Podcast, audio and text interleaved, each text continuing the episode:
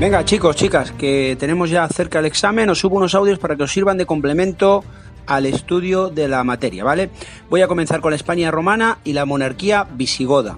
Sobre la entrada de Roma en Hispania, lo fundamental es saber que en el Mediterráneo hay dos potencias, Cartago y Roma, y una de las dos tiene que quedar. Esto va a provocar las guerras púnicas, una de las cuales, la segunda, se da aquí, en la península ibérica, entre el 218 y el 197 a.C. Eh, los romanos están dirigidos por los escipiones, acordaos, y los eh, cartagineses por los Barca, por Aníbal y su familia.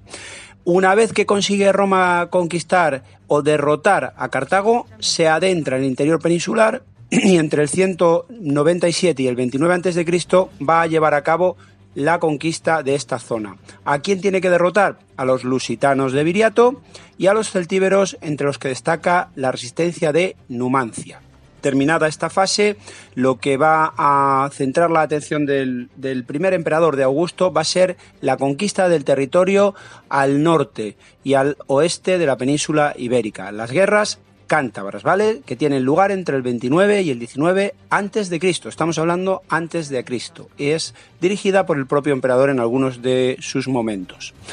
Una vez que se ha conquistado el territorio, se va procediendo a la romanización. Todos esos terrenos que han ido avanzando, los romanos los van a incluir dentro de sus formas administrativas. ¿Cómo? Con la división provincial, con la estructuración territorial, primero en dos provincias, Citerior y Ulterior, Posteriormente Augusto va a dividir la ulterior en Lusitania y Bética y más tarde Diocleciano vuelve a hacer una división donde resultan varias provincias más. Dentro de lo que es la romanización es clave la comunicación y el sistema de ciudades, porque es a través de las ciudades como controlan el territorio. Entonces, las calzadas o la creación de ciudades como Mérida, la actual Mérida, tienen un eh, papel fundamental en esta labor. Evidentemente, si llega una nueva civilización, llega una nueva economía y una nueva sociedad. ¿En qué se basa la economía? Es una economía colonial, que consiste en que yo me llevo materias primas y te doy a cambio productos manufacturados. Las materias primas solían ser vino, aceite o metales preciosos, acordados de las explotaciones de León de las médulas, y a cambio pues se mandan ya los productos fabricados, ¿de acuerdo? Eh, la estructura de la sociedad romana está compuesta por unas clases altas en función de factores jurídicos, esto es de derechos, de más o menos derechos, y políticos, a los que se suman los económicos. Hay en la cúspide están los senadores y los caballeros, y después hay una clase ciudadana que es lo que se conoce como plebe. Debajo de ellos están todos aquellos que no tienen derechos y dentro de este grupo están libertos, que son antiguos esclavos, y los esclavos, que no tienen derecho alguno y que son la base de esta economía. ¿Qué huella cultural nos deja Roma? Nos deja el latín, del que deriva nuestro idioma, así como los legados de intelectuales como Séneca. Eh, hubo emperadores de origen hispano, como son Trajano, Adriano o Teodosio. Y la religión inicialmente es politeísta, veneran a varios dioses. Si bien con el tiempo, cuando se debilita el imperio romano, lo que hacen es crear como elemento de cohesión la religión cristiana, ¿vale?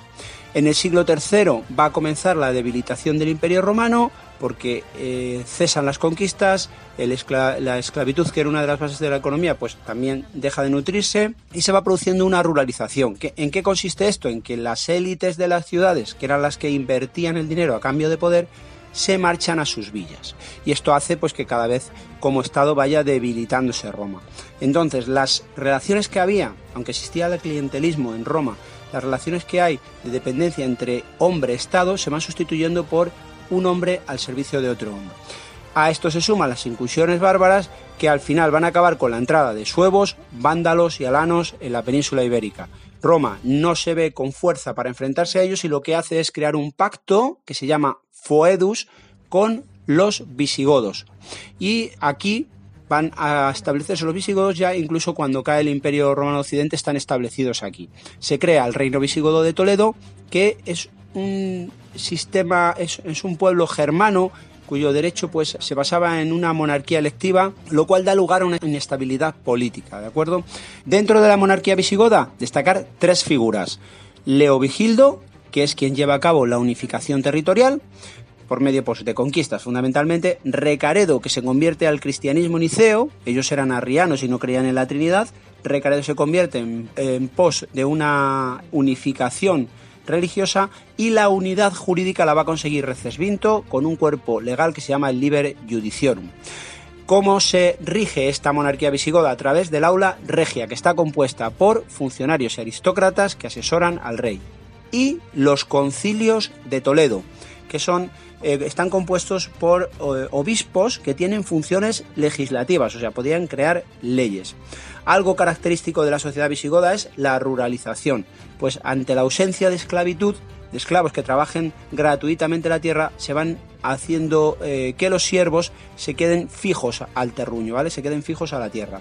Con lo cual, lo que hace es que muchos pequeños propietarios ante esta ruralización busquen protección en otros nobles. Estamos ante a las puertas de la inestabilidad que hemos mencionado para la monarquía visigoda es un factor negativo que va a ser aprovechado después de una larga crisis a finales del séptimo, del siglo VII, principios del octavo, por los musulmanes, quienes ya estaban establecidos en el norte de África y van a derrotar en Guadalete en el 711 a los visigodos de Rodrigo, estableciéndose en la península ya hasta que el último reducto musulmán de Granada fuera conquistado por los reyes católicos. Bien, este es el audio resumen de esta parte, espero que os sirva de ayuda y os voy grabando más, ¿vale? Venga, hasta pronto.